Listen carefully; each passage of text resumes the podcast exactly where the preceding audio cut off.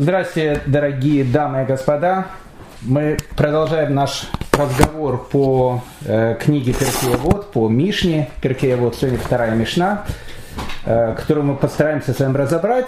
Э, на самом деле она очень известная. Ее, ее знает э, ну, наверное, большинство людей, которые так или иначе э, знакомы с трактатом Перкеевод. На трех вещах стоит мир. Аля Тара, Валя Вода, Валь Гмелута Хасадим. То есть на трех вещах э, стоит мир, покоится мир на Торе, на работе и на добрых делах. Но мы постараемся во всем этом разобраться. На самом деле тут э, Мишна, она э, маленькая, но то, что называется, очень-очень удаленькая. Поэтому тот обычай, который мы взяли для себя перед началом шаббата, немножко говорить про трактат Перхиевод, который изучает практически во всех общинах мира с э, праздника Песах до праздника Швот, э, мы будем брать э, одну, максимум две мишны, потому что прочесть их можно, конечно, за одну секунду, но мудрости, там такие сокровища находятся, такие бриллианты, что хочется, конечно, эти бриллианты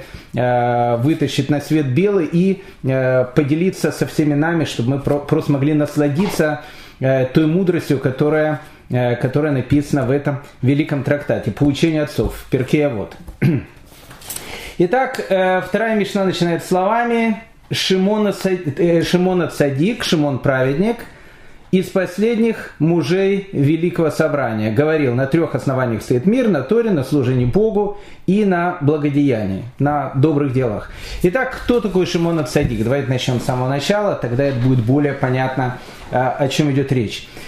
Мы с вами говорили на нашем э, прошлом занятии, на нашем прошлом разговоре о том, что э, Маше получил Тору на горе Синай, передал он ее Иешуа, Иешуа Бенуну, тот передал судьям, которые называются старейшинами.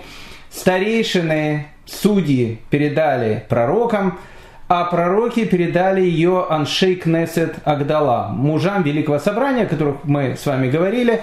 Это было некое собрание мудрецов, э, которое заседало на протяжении практически более чем 200 лет.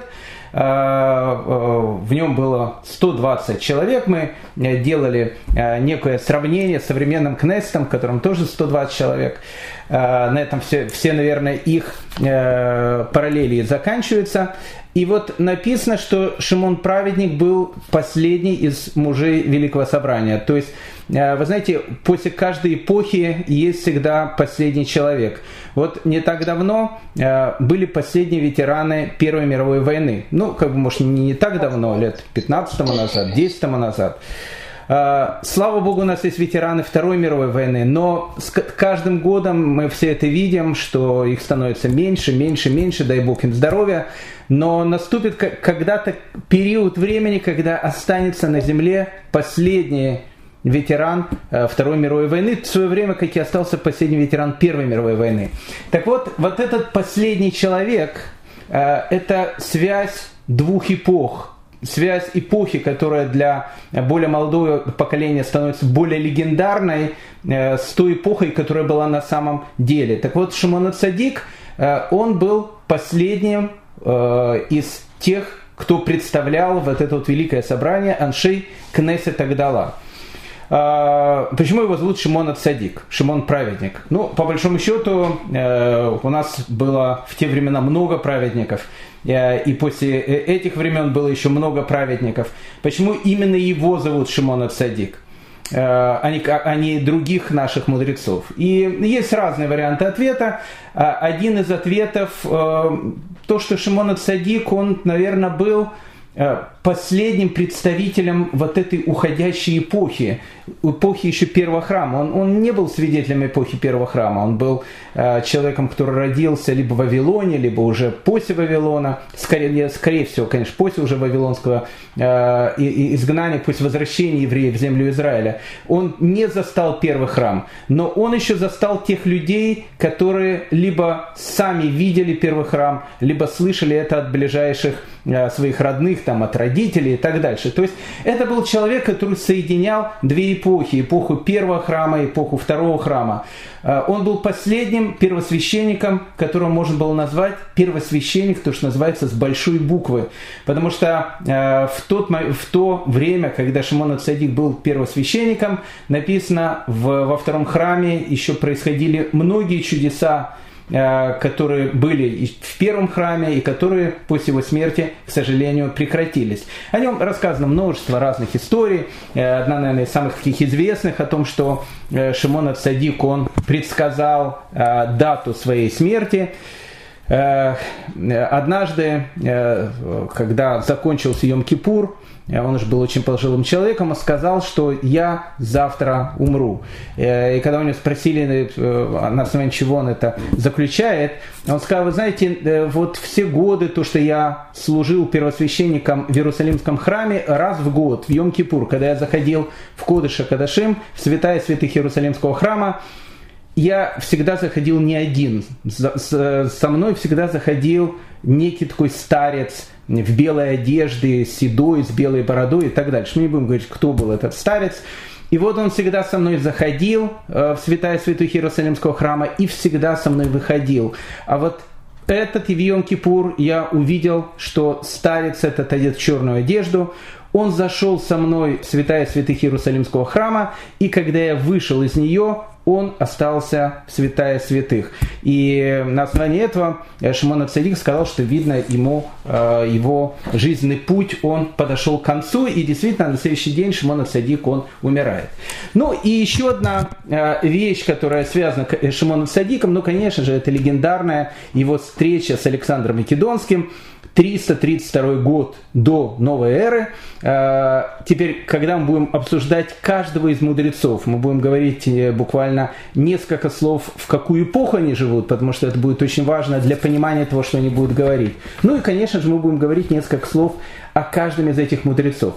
Поэтому Шимон Цадик э, в Иерусалимском Талмуде, и не только в Иерусалимском Талмуде, если Флавий об этом пишет, человек, который встречается э, с Александром Македонским. И встреча эта была совершенно необыкновенная. Э, все ее знают, я много раз о ней тоже рассказывал, но я повторюсь буквально в двух-трех словах и постараюсь показать, может быть, какие-то детали этой встречи, которые вот на первый взгляд и, может быть, и незаметны.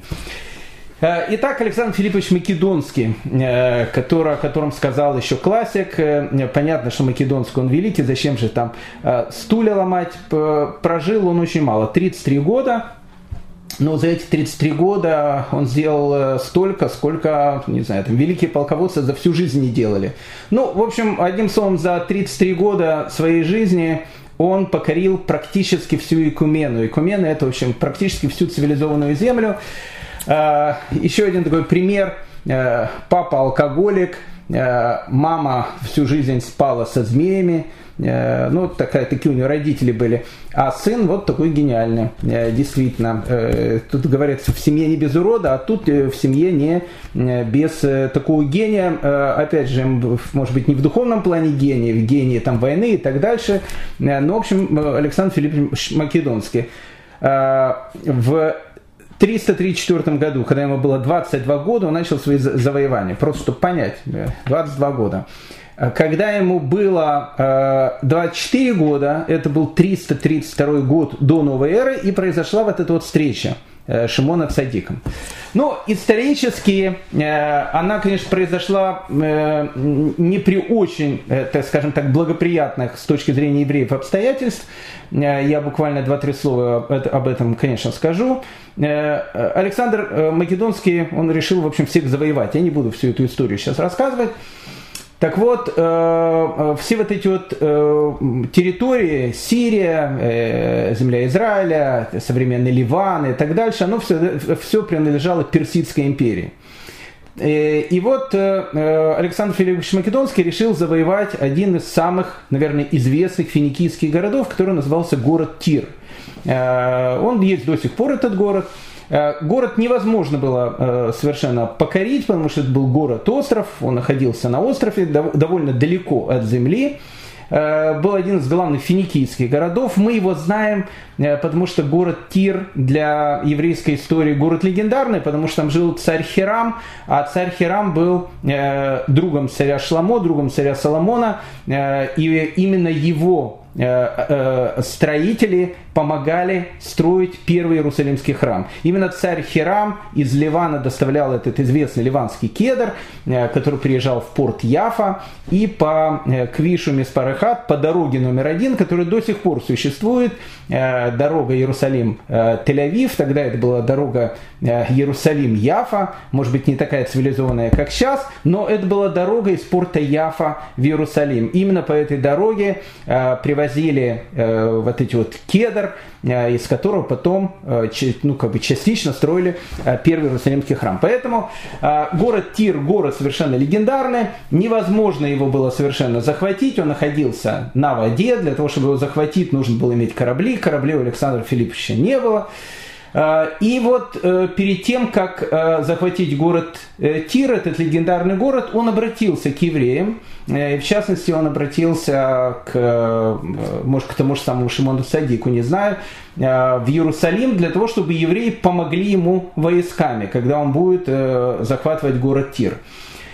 А, на что ему ответили о том, что э, евреи, они э, держат свое слово перед э, персами, они являются как бы частью Персидской империи, и предавать персов они не будут. На что Александр Филиппович сказал, ну хорошо, когда я завоюю город Тир, я к вам обязательно приду обратно, и мы с вами посмотрим, кто в доме хозяин. Он полгода завоевывал город Тир, это было совершенно потрясающее завоевание. Александр Филиппович Македонский, ну это просто надо подумать. Понимаете, город находится в море, э, от берега довольно большое расстояние. И вот э, он решил о том, что он сделает от берега до города Тир насыпь. И он эту насыпь сделал. И при помощи этой насыпи он захватил город Тир. Поэтому если вы сейчас посмотрите на э, всяких там Google Maps, э, эсах и, и, и так дальше, посмотрите э, на город Тир, увидите, что он перестал быть островом, он стал полуостровом, соединенным сейчас с Ливаном. Это вот э, спасибо Александру Филипповичу Македонскому. Но мы возвращаемся к нашей Мишне. Э, после того, как Александр Филиппович он захватил город Тир, э, он решил вернуться э, для того, чтобы разобраться с евреями, которые ему не помогли. И вот тут как раз и начинается эта вот история. В Талмуде написано о том, что Шимон Цадик оделся в священнические одежды.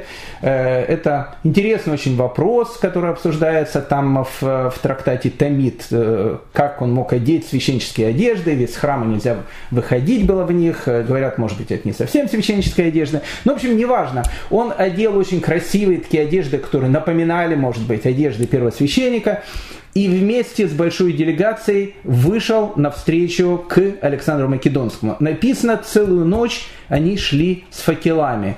И вот когда наступил э, рассвет на э, Арат Софим, на горе наблюдателей, где сейчас находится Иерусалимский университет, и произошла вот эта вот легендарная встреча. Александр Филиппович Македонский сидел на коне э, в окружении своих э, полководцев – и вот приходит э, представитель Иерусалима, ну, с точки зрения э, военной, не совсем такого, скажем, сильного военного города, несерьезного противника с точки зрения военной стратегии. И вот когда Шимон Ацагик, он был уже очень пожилым человеком, предстал перед Александром Македонским, Александр Македонский слазит со своего коня и кланяется ему до, до земли. Это всех очень удивило, а, потому что перед Александром Филипповичем кланялись абсолютно все, а, самые большие цари, самые большие вельможи, никогда ни перед кем он в жизни не кланялся, и тут перед каким-то дедушкой из какого-то совершенно для греков неизвестного города Александр Филиппович преклонился, э, и когда у него его военачальники спросили, Александр Филиппович, э, не выспались ночью, э, что это такая странная такая реакция на, на этого дедушку, вы кланяетесь перед ним, он говорит, я кланяюсь не перед ним, я кланяюсь перед ангелом. Когда я был еще молодым мальчиком и рос среди моего папы Э, алкоголика Филиппа и мамы, которая со змеями спала, э, рос в, в таких, э, в очень такой благополучной семье. Вот когда-то я и увидел этот сон. Некий старец который был одет в точно такие же одежды, э, как этот необычный человек, э, Шимон Садик, он пришел ко мне и сказал, тебя ждет большое, большое будущее, ты будешь завоевателем целого мира. Поэтому я кланяюсь не перед ним, я кланяюсь перед тем образом, который я когда-то видел, э, видел в, своем, в своем детстве.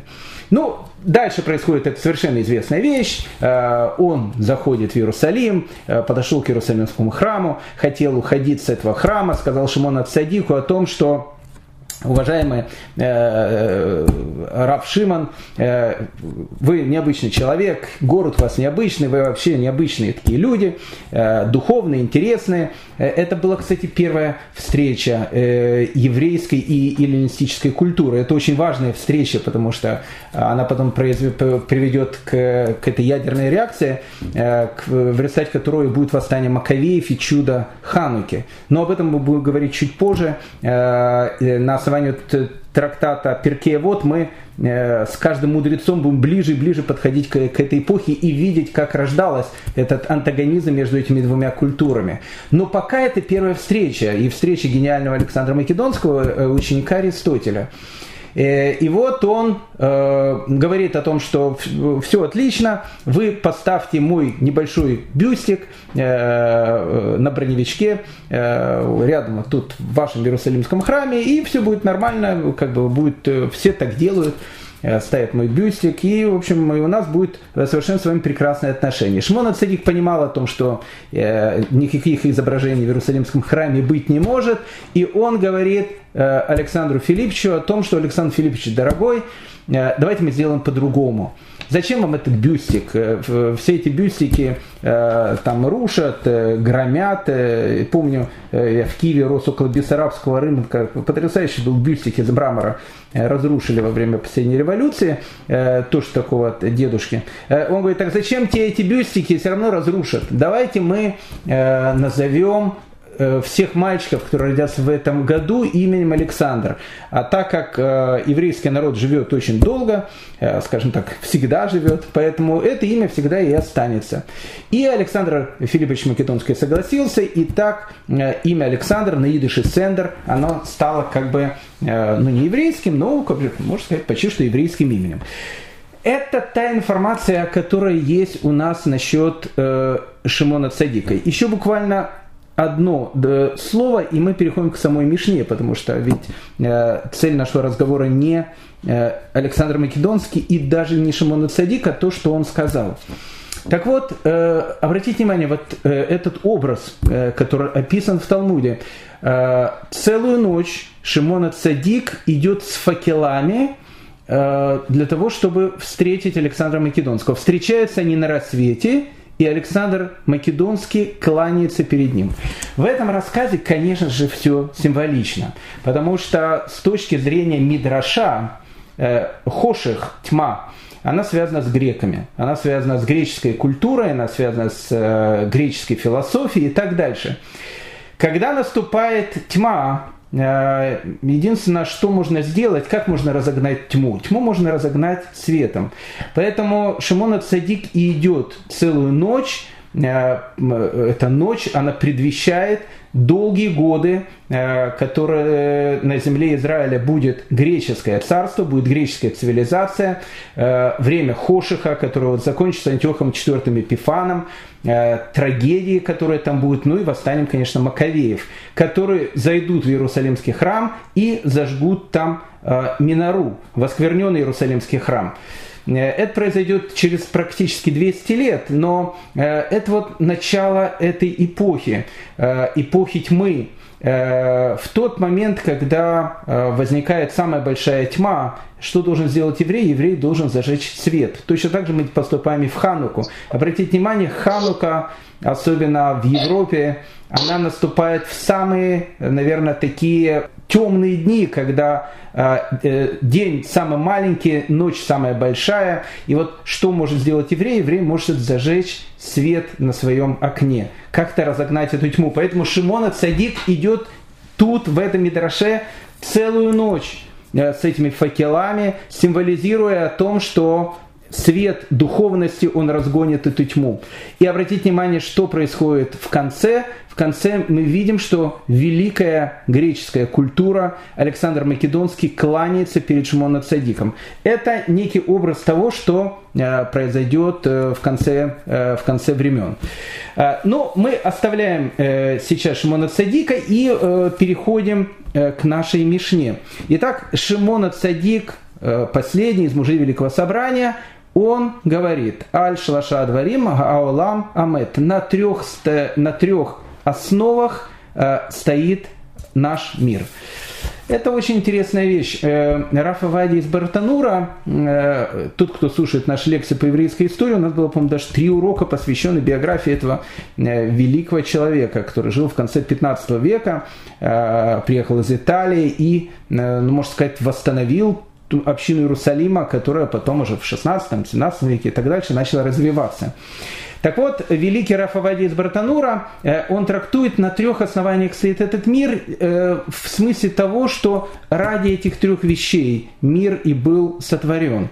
Э, он был сотворен ради Торы, он был сотворен ради молитвы, а вода в данном случае это молитва или жертвоприношение, мы сейчас к этому подойдем, и он был сотворен ради добрых дел. Э, что это значит, что ради трех этих вещей был сотворен мир?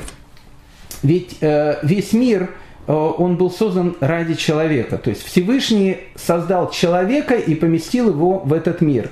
И вот этот мир, в который Всевышний поместил человека, это некая такая, э, некая такая, ну, не знаю, компьютерная игра, в которую вот человека поместили в эту вот э, виртуальную э, реальность, которая человеку кажется самой, что ни на есть настоящей, но он был помещен в эту виртуальную реальность для того, чтобы он э, стал человеком, то, что называется с большой буквы. А для того, чтобы он стал человеком, у него должна быть свобода выбора между злом и добром. Поэтому весь этот мир очень очень сложные. Э, и э, весь этот мир, он как, как раз человеку и дает э, возможность выбрать между двумя, между добром и злом. Так вот, написано, что этот мир, он действует по трем определенным правилам, потому что без этих правил весь этот мир не имеет никакого смысла, потому что тогда и непонятно, зачем человека в эту виртуальную реальность сажать. Этот мир создан при помощи Торы.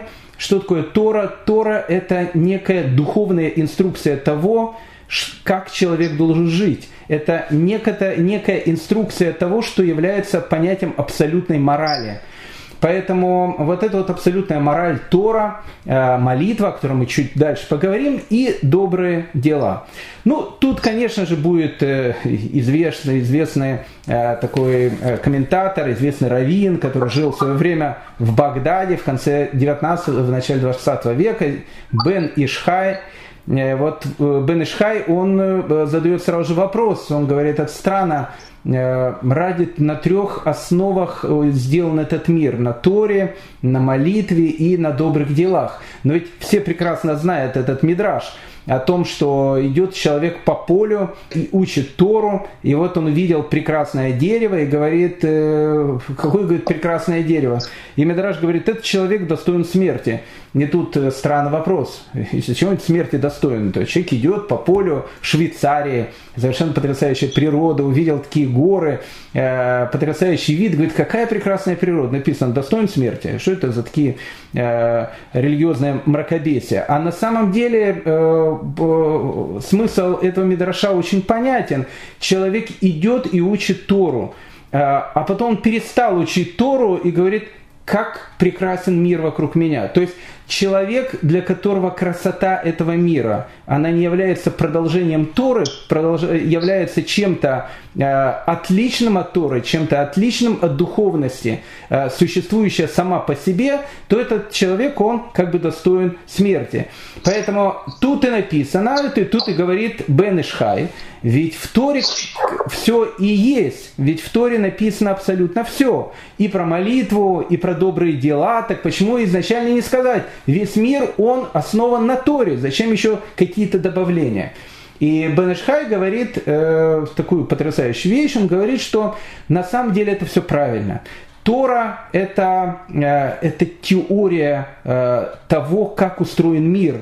Это правило по, по, по тому, как человек должен жить в этом мире. Но если Чукча будет читателем, но не будет писателем, то э, тогда Чукчу совершенно непонятно, зачем тогда было учить грамоте. Поэтому если человек, он будет только изучать, как правильно должен быть, э, э, существовать этот мир, но не будет делать в этом мире ничего, не будет творить добро, не будет общаться со Всевышним, то, что называется молитва, то зачем, зачем эта теория? А, в, э, в, в еврействе э, любая теория это всегда хорошо, но если она не подкреплена практикой, то она не имеет никакого значения. А, кстати, с Фатимет, он э, спорит в данной ситуации с Бенешхайм, они жили в разные эпохи, Сфатемет жил на сто лет практически раньше, и в Европе он жил, не в, э, в Ираке, не в Багдаде. Он говорит, что на самом деле э, на трех вещах находится мир, имеется в виду, что не всегда есть третьи вещи. Было время, когда действительно существовали третьи вещи, э, третьи вот основы, э, э, в результате чего мир существовал. Но бывает такой периоды истории, когда мир может существовать даже и на одной колонии.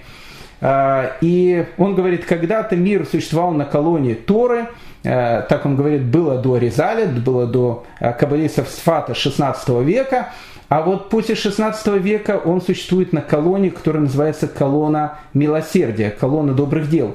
И э, тут надо, конечно же, вспомнить Рэба из Котского, уже хасидского Рэба, который сказал, что э, написано у наших мудрецов о том, что последнее поколение, которое будет жить перед эпохой Машеха, будет мало в них мудрецов Торы, но зато будет много евреев, которые искренне захотят ее узнать. Может быть, они ее не узнают так, как ее знали мудрецы прошлых поколений, но это будут очень добрые люди. Они будут делать очень много добрых дел. В нашем э, мире, в котором мы сейчас живем, таком совершенно ненормальном, мы действительно видим постоянно вот эти добрые дела, которые делают совершенно, э, делают совершенно казалось бы, э, э, незнакомые люди друг другу. А, итак, на трех, э, на трех вещах стоит мир. На Торе, на служении Богу и на добрых делах. Интересную вещь надо тут посмотреть и сказать, она очень важна в этом Мидраше. Существует два таких понятия. Одно понятие называется «аламувер», так называемый проходящий мир, а есть такое понятие, как э, аламомет, то есть э, постоянный мир, который, который находится всегда. Итак, есть мир приходящий и есть некий мир постоянный. Э, с точки зрения еврейской философии, материальный мир, в котором живет человек, не случайно Экклезиаст, царь Шламо говорит, что все суета-сует, все суета, нет ничего нового под солнцем, он говорит. Так вот, э, в этом материальном мире он проходящий. Э, действительно, как пел один очень известный э, каббалист с усами в шляпе, он говорит, все говорит, пройдет, и говорит, печаль и радость. Все пройдет. Поэтому Алам Авер – проходящий мир. Есть мир, настоящий мир истинный, то, что называется Алам Омет, то есть тот мир, в котором человек через 120 лет придет, любой человек туда придет, вот это мир называется э, постоянным миром.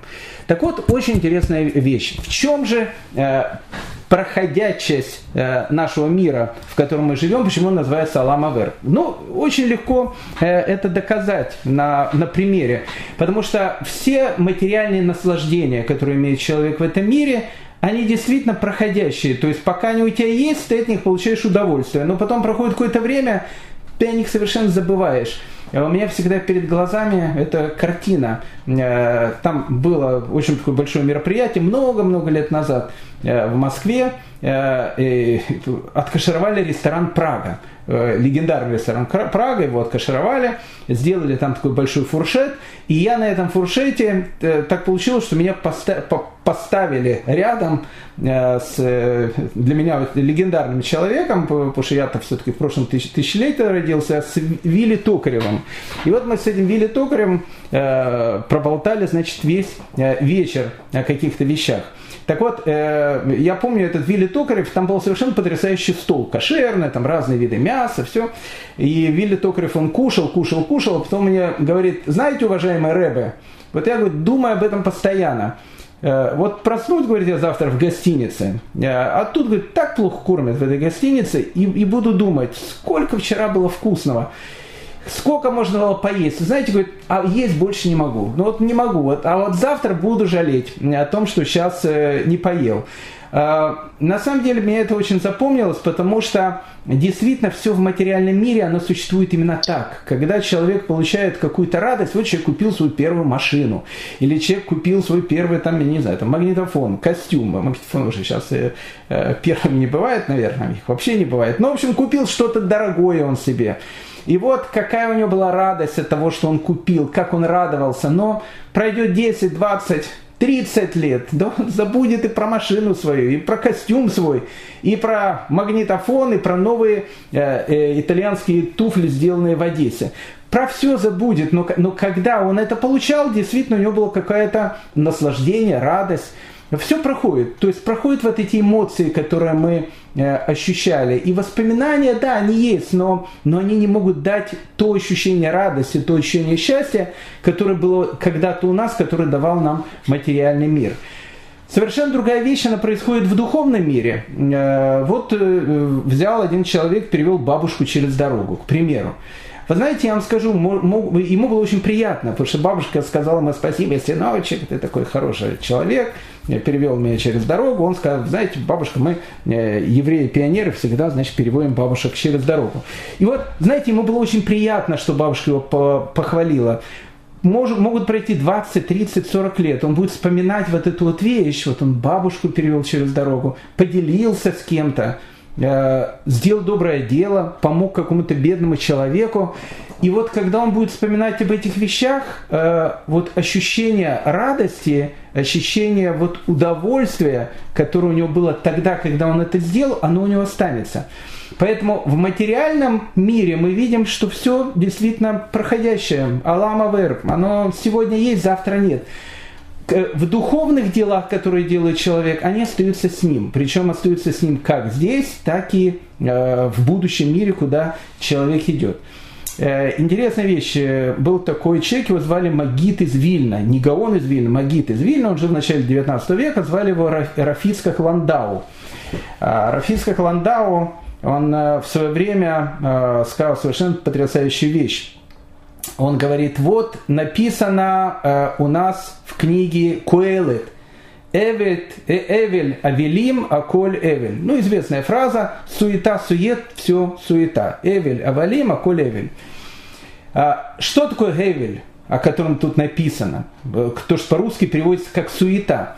На самом деле наш комментатор говорит, нет такого слова, которое можно перевести. Это, наверное, э, единственное, с чем это можно сравнить, как говорят наши комментаторы, это как вот человек выходит на мороз, э, холодный такой день, и у него пар выходит изо рта. Вот этот пар сейчас есть, а через секундочку его нет, он перестает существовать. Но одним словом, это э, то, что э, у нас называется на латыни дырка от бублика. То есть, ну, ничего совершенно. Эвель авалима колевель. Суета, сует, все эвель. Все в этом мире это дырка от бублика. Так вот, говорит Магит из Вильна потрясающая вещь. Ноль это Эвель, это ничто. Если вы напишете два нуля, это тоже ничто. Если вы даже возьмете, потратите два часа и напишите на листе миллион нулей, это будет тоже ничто. Это будет миллион нулей, но это ноль. Это ничто. Но если подойдет маленький ребенок к этому миллиону нулей, которые вы написали, и в самом начале напишет только одну циферку, единицу, то эти миллион нулей, которые сейчас были ничто, вдруг станут какими-то совершенно астрономическими цифрами. Эвель, Эвелима, Коль Эвель. Суета, сует, все суета. Действительно, в этом мире, который называется Алам Авер, оно, все действительно, в проходящем мире, все полная суета. Но если к этой суете, к этой дырке от бублика, к этому выдоху человеку на морозе – поставить единичку, а что такое единичку? Какую-то часть духовности, то вот это вот маленькое что-то проходящее станет вечным и гигантским. Поэтому весь мир, в котором, э, в котором живет человек, в котором, в котором мы с вами живем, можно сделать какую-то вещь, и она пройдет. Но можно какую-то вещь сделать и подумать о чем-то духовном, и эта вещь, она останется с нами навсегда. Известный пример, э, э, не помню, что кто говорил, по-моему, Рамбам говорил, может быть, я ошибаюсь, когда говорил, что человек, он спит там 6, 7, 8 часов, кто сколько спит. Жалко, 8 часов жизни просто спим на кровати. Так он говорил, что если когда ты ложишься спать, ты говоришь себе, что я ложусь спать, потому что я хочу набраться сил, Э, завтра наступит новый день, я хочу столько, мне столько всего нужно сделать в этот день, я столько хочу сделать хорошего, я хочу как-то изменить себя, изменить мир вокруг меня к лучшему, то каждая секунда его сна она не пройдет даром. Каждая секунда его сна будет считаться как огромная-огромная мецва. Поэтому действительно в материальность это ноль, она проходящая. Но если к этой материальности поставить единичку, то можно из нашего проходящего мира сделать Алам Амет. Можно сделать постоянный мир. Начало постоянного мира в этом материальном проходящем мире. Еще одна интересная вещь, э, связанная с этим, но дабы и ударов, Ехискель Ландау, э, великий раввин, мы будем на наших уроках истории обязательно о нем говорить, э, Прага, пражская еврейская община, живет он там в конце 18 века.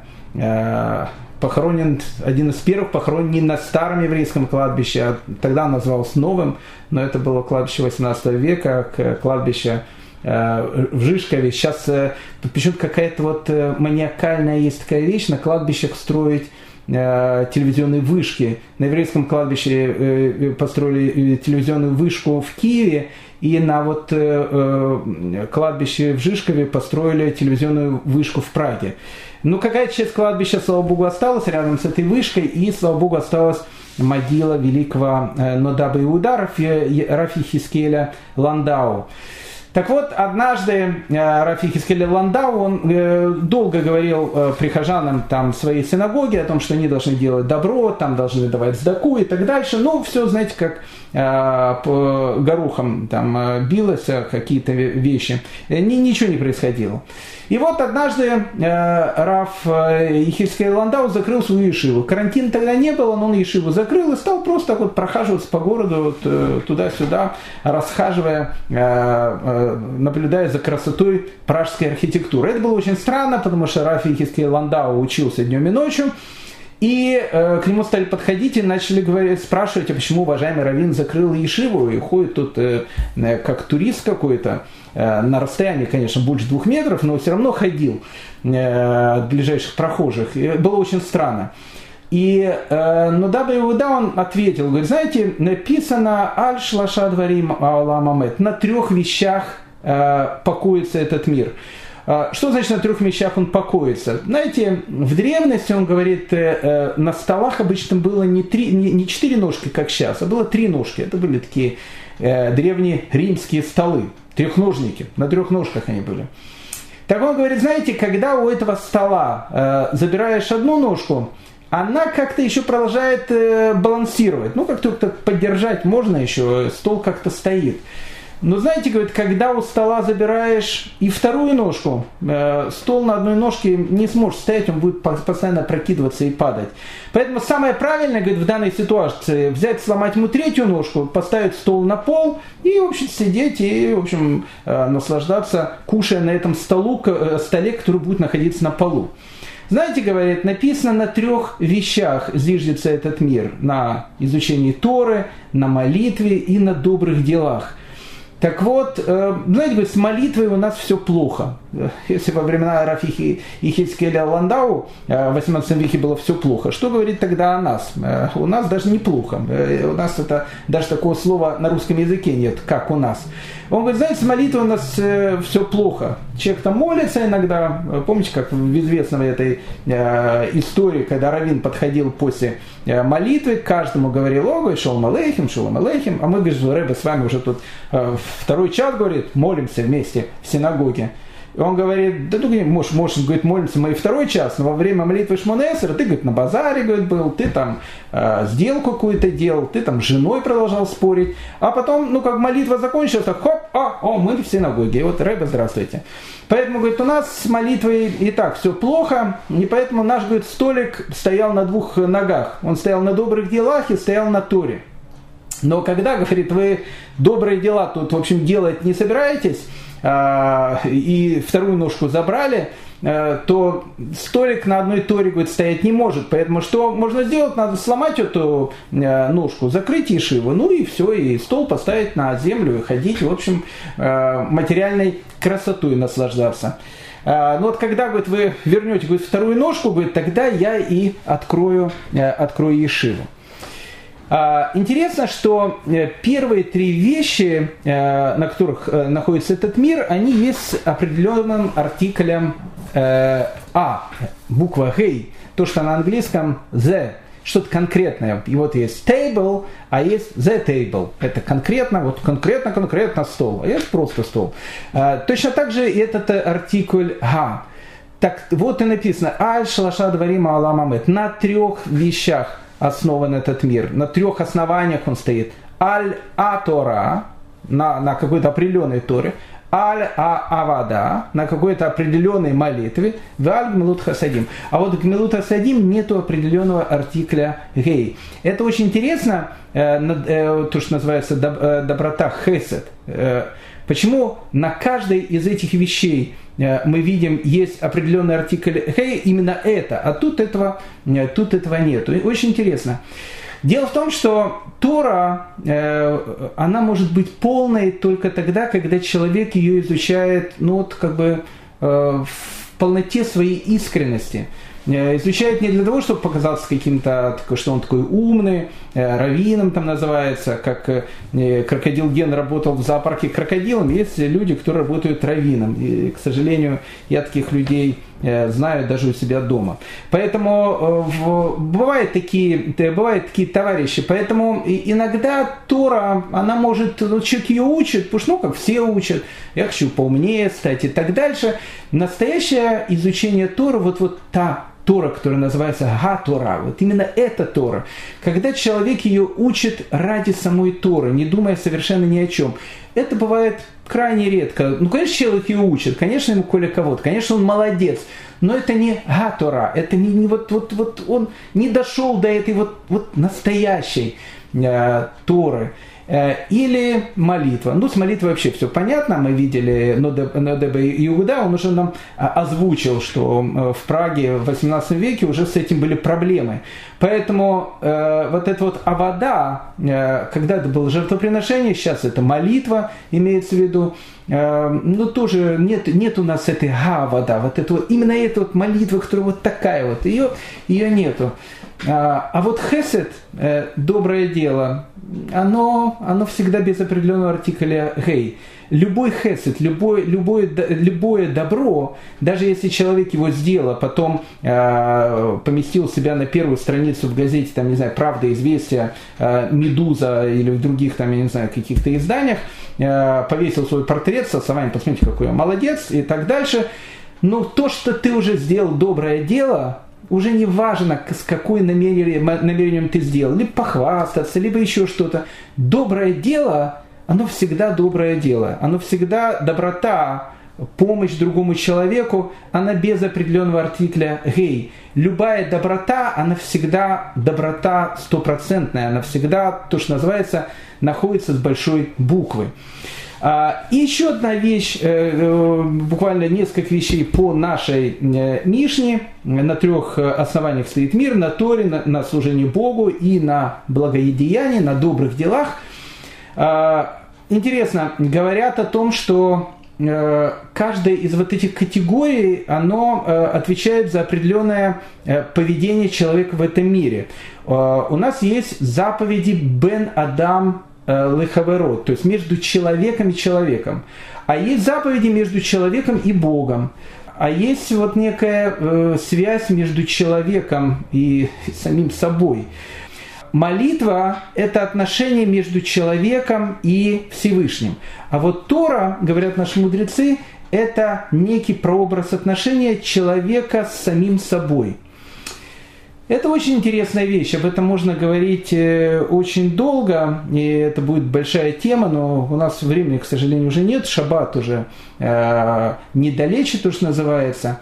Э, в психологии Раф Авраам Тверский об этом пишет, э, существует некий такой, ну, как бы бессознательный такой симптом, такая вещь, отрицание факта. Это очень часто бывает, и не дай бог это очень часто у людей, переживших там Холокост, катастрофу и так дальше, они мало говорят о том, что они пережили. Иногда человек, он из себя как бы убирает какие-то части, о которых он не хочет думать. Так вот, он говорит, что отрицание факта – это некий бессознательный э, механизм, который есть в человеке. Так вот, э, иногда, э, у, не иногда, у любого еврея это есть. У него бессознательно, подсознательно он понимает о том, что есть в этой духовности что-то. И, и как-то его даже тянет туда. И, и он понимает о том, что это мое что-то родное. Это вот, ну, вот, вот это какая-то часть меня. Э, очень часто я слышу от людей это, вот когда говорит, я э, начал изучать Тору, э, начал изучать еврейскую духовность, и вдруг понял, я так жил с детства, я так жил всегда, так мои родители жили, это что-то мое, вот, вот что-то, что было у меня всегда. Но иногда человек, он, материальность этого мира, она настолько его бывает ослепляет, что он хочет как-то вот это вот в себе эту важную вещь как-то изменить. Э, то есть называется отрицать сам факт. А отрицание факта это по сути а, является отрицание реальности. Он живет в неком, в неком каком-то иллюзорном мире. Поэтому Тора – это то, что человека роднит с самим собой. То есть это то, что, с чем он родился. Это то, что, что он, э, вот он, каждый человек в детстве, то он хотел же изменить мир, хотел сделать что-то другое, что-то доброе, хорошее. Потом вырастает, и вот как-то жизнь э, его в совершенно какие-то вещи другие бросает, швыряет. И подсознательно где-то вот тут, вот в глубине души, э, вот, вот заходит в синагогу, вот какое-то ощущение такое. Но он от себя это гонит, потому что он не хочет менять э, свою жизнь. Очень часто. Э, я помню, много лет назад в Петахтикве, я там я читал лекции, э, одна, одна женщина во время моего урока вскочила, сказала, все, хватит, и начала уходить. Я думал, что я чем-то обидел. Я говорю, я прошу прощения, я вас обидел чем-то.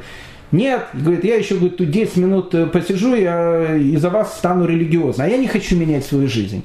Вот это вот некое, э, некое отрицание чего-то. Э, поэтому если э, хесед, если добро, это то, что связывает человека с другим человеком, молитва это то, что связывает человека с Богом, то Тора это то, что связывает человека с самим собой. Ну и закончим мы сегодня э, известной этой фразой, не, не фразой, история, которая написана в, такой книжке, называется «Тиферет Исраэль», Кедушин, известная очень история, такой мидраж там написан, и это будет самая, наверное, хорошая концовка к нашей сегодняшней Мишне. А, однажды э, написано в этом Медаше, некий царь, который жил там в пустыне, в Судовской Аравии, наверное, не знаю, где он там жил, он решил э, познакомиться с Моисеем, который выводил евреев из Египта, э, об этом все говорили. И вот он посылает своего художника для того, чтобы художник взял и нарисовал портрет этого великого человека, Моисея. Ну, пришел этот художник, э, мидрашевская история, такая как бы э, притча, э, нарисовал, значит, Моисея, очень в красках, очень красиво, так, э, и приносит, значит, его царю. Царь смотрит, ну, такой дедушка, белая борода, симпатичный такой, колоритный дедушка, одним словом.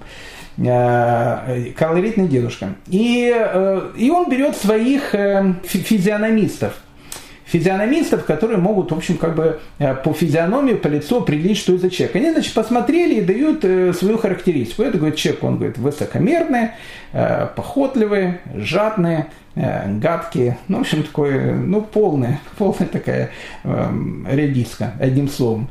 Э, он так удивился, так э, много э, хорошего говорят про Моисея, а тут физиономисты, посмотря на него, в общем, говорят такие вот вещи. И вот он решил, значит, сам отправиться и встретиться с самим Моисеем, Маширабы. Ну и он с ним встречается, смотрит, действительно, как бы на, на этой картине, э, картина очень точная была. Вот тут девушка таки выглядит, такой белая борода, такая, все, не из ваты, настоящая, такая, все. И он думает, как же это мои физиономисты, они так ошиблись такой такой дедушка потрясающий. И он спрашивает у Моисея, э, написано в этом Тиферет Исраэль, вот, а знаете, мои физиономисты на вас посмотрели, сказали, что вы такой похотливый, похотливый, жадный, э, высокомерный и так дальше. А как такое могло быть? И э, Машера Бейну Моисей говорит, знаете, они были правы. А, ведь э, когда, наверное, я родился, во мне все эти предпосылки были. И жадность, и высокомерие, и похотливость, и еще какие-то другие вещи. Наверное, наверное, в, моей, в моем физическом облике ваши физиономисты, они не ошиблись. Действительно, это есть. Но я э, всю жизнь, благодаря Торе, э, ну, Торе он, что там, 40 лет назад э, получил до этого, но благодаря изучению Торы я пытался изменить себя, я пытался сделать себя лучше. Поэтому это все, что во мне было. А сейчас я действительно стал э, действительно другим человеком. Поэтому Тора – это та вещь, которая человека роднит самим собой, которая, которая из человека делает человека.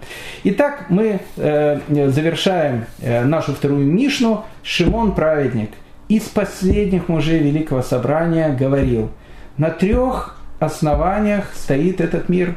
Ради этого, наверное, человек и пришел в этот мир. На Торе, на духовности, на служении Богу на диалоге между человеком и Всевышним и на добрых делах. Без этих трех ножек стол упадет, и, и не будет никакого стола, еврейского народа не будет, не дай бог, и вообще и мира не будет. Поэтому я всем нам э, желаю хорошего шаббата, хорошего вечера, и дай бог, чтобы вот эти три ножки, треножник этот был у каждого из нас. И мы сделали все, чтобы его поддерживать, и чтобы он не, э, никогда не падал. Большое вам спасибо.